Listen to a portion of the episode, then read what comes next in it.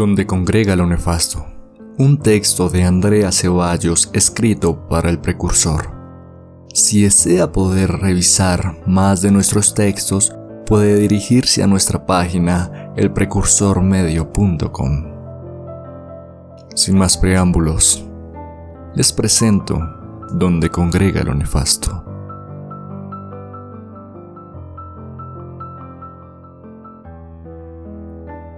En la médula de mi ciudad yacen recintos de piedra de cantería que custodian a los decidiosos.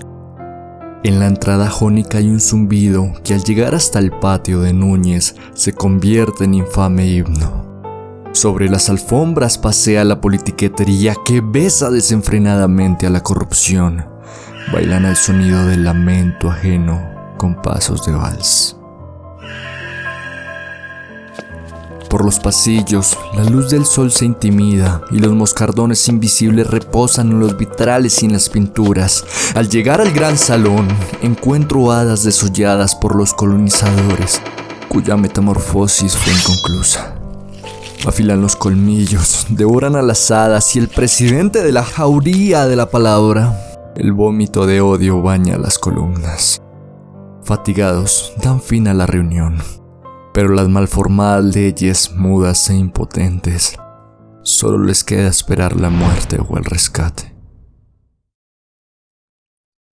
¿Quién diría que su liturgia se basa en el crimen? ¿Quién diría que su grial se llena de sangre a diario? ¿Quién diría que sus títulos son ornamentales?